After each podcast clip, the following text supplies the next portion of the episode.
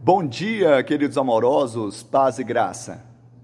E todos os dias no templo e de casa em casa não cessavam de ensinar e de pregar Jesus o Cristo. Atos 5:42. No primeiro século, muitos homens e mulheres encontraram o amor e encontraram o vínculo da perfeição. Foram ligados ao coração do Pai celestial e especialmente à sua missão.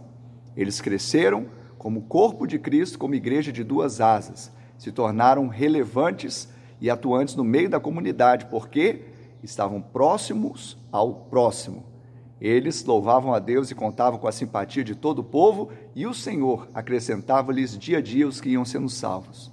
Nós precisamos entender que hoje temos a mesma missão, temos a mesma unção, temos o mesmo poder.